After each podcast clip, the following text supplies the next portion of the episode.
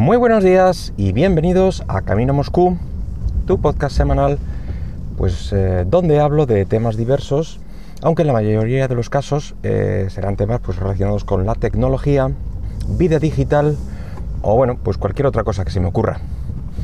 Hoy es miércoles 3 de abril del 2019 y bueno, ayer fue un día triste del que poca gente o medios se hizo eco y es que ayer mismo Google, o bueno, quizá Alphabet, que es la empresa matriz, dueña de todas las subempresas y recursos de Google, pues cerró definitivamente Google Plus. Y la verdad es que es algo que llevamos esperando, no desde su salida, pero casi.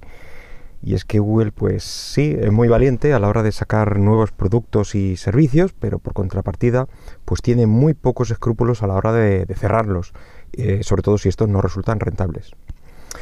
Otros productos a los que he hecho el cierre mm, pueden ser eh, Google Reader, eh, Google Wave y Google, Google Video, que al final mm, terminó con la compra de YouTube al ver que no podía superarlo, Google Booth, que era otro intento de red social, o por ejemplo otro desaparecido en el combate eh, como Google Inbox, cerrado creo que el mes pasado incluso, o eh, escrito Ayo, que es un servicio de mensajería que vino a sustituir a quizá a Hangout. Bueno, al final eh, tampoco terminó de cojar entre el público.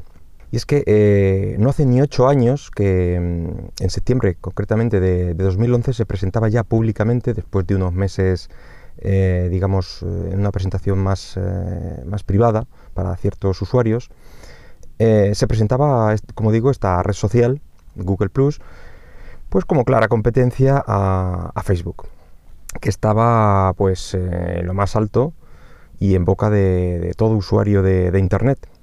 Básicamente era el momento en que si no estabas en Facebook, pues no existías en Internet ya que pues, Facebook puso de moda esto de, publicar, de compartir al mundo tu vida privada, tus fotos, etc. Eh, la presentación de la red social se hizo mediante una campaña que yo considero bastante agresiva. De hecho, en 2012 hizo una serie de cambios eh, en sus servicios que prácticamente obligaba a hacerse una cuenta si quería seguir usando eh, algún servicio o parte de algunos servicios como por ejemplo eh, en el buscador tenías ahí eh, ya para loguearte, en YouTube por ejemplo no podías eh, poner comentarios si no tienes una cuenta de Google Plus, en Android, el correo, etcétera. luego, ya digo, no era, como, no era para tanto porque no era obligatorio, solo para ciertas cosas.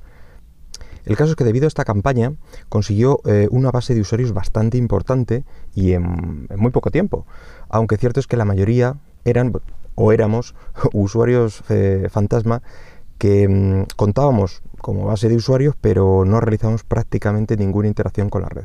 Eh, y el caso es que a pesar de, que gran parte de la funcionalidad era similar, por no decir la misma que Facebook, también mm, inventó, bueno, o remodeló eh, una serie de conceptos y funciones propias que la diferenciaban y para mi gusto incluso lo mejoraban lo que, lo que se podía hacer con Facebook. Eh, bueno, y ni que decir tiene el tema del, diseño, para mi gusto mucho más pulido, minimalista, eh, siguiendo el material design típico de, Google y, de sus aplicaciones. Algunos de estos conceptos eran los círculos, donde agrupabas eh, algunos de tus contactos según quisieras. Mm, yo qué sé, por poner ejemplos, pues compañeros del trabajo, familia, el grupo del colegio y así tantos como quisieras y poder compartir eh, todas tus publicaciones pues solo con aquellos que querías. Eh, para mí en eso mm, siempre mejoró la, experiencia de los rivales. Ya digo, es, mi, punto de vista. Eh, por aquel entonces resultaba bastante más claro dónde y, con quién compartías tus, tus publicaciones en Google Plus más que, más que en Facebook, que siempre me pareció algo más críptico, por defecto siempre decía publicar para todos, no sé, eh, era un poco, un poco más extraño. Pero repito, era, es una opinión personal y quizá fruto del, desconocimiento que, tenía de, Facebook. Eh, bueno, no sé por qué lo digo en pasado. Al no entrar prácticamente nunca, pues no sé lo que ofrece y, cómo funciona. En fin, que ya desde, desde el 2015 la red social se ve con, poco futuro, o bueno, un futuro poco prometedor, y Google pues comienza a desligar ya servicios que antes se dio tanta prisa en, en agrupar con cuentas de Google Plus y empezó a separarlas de su cuenta de Google normal y del resto de plataformas. Eh, como digo, YouTube fue uno de los primeros servicios eh, que vinculó principalmente para el tema de los comentarios eh, en su plataforma de vídeo. Para, ellos comentaban que era para evitar comentarios maliciosos y troleos al haber pues, un perfil real asociado. Pues esta misma aplicación YouTube fue uno de los primeros en desvincularse de la red social. En ese mismo año, 2015, se presenta una nueva versión de la red social donde se potenciaba o facilitaba de algún modo las características que más eh, habían detectado que se usaban con ella, como las colecciones, comunidades, convirtiendo mm, prácticamente en una suerte de lector de noticias, pues con enlaces a otras plataformas o blogs, que era lo que básicamente se compartía, eh, ir a donde estaba realmente redactada la noticia. Pero aún así tenía un aspecto pulido, mm, era agradable de, ver, de visitar, de, manejar. Para mi gusto seguía valiendo todavía un poco la pena, aunque era un concepto bastante alejado de lo que debía ser una red social. Podía ser como una especie de Pinterest o algo similar. Pero con todo y con eso, mm, ni con estos cambios eh, provocaron eh, ninguna reacción en, los usuarios, eh, en la forma de, uso que, hacían en la red social y que seguía teniendo con una base de usuarios grande, pero con unas estadísticas de uso pues eh, mínimas.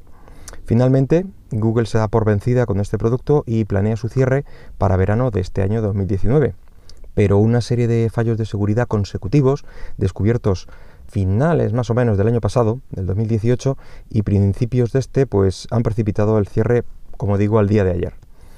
Estos fallos fueron considerados graves y dejaban expuestos los datos eh, de los perfiles de usuario a través de, su API, eh, aunque el perfil estuviera marcado como privado, y aunque el fallo, bueno, pues eh, parece que solo estuvo activo durante seis días, fue suficiente para poner el último clavo en, el ataúd del, del producto, ya que venía de otra brecha de seguridad eh, de datos anterior, mm, en este caso no fue pequeña, ya que había permitido acceder a los datos de forma ilícita desde el 2015 al 2018.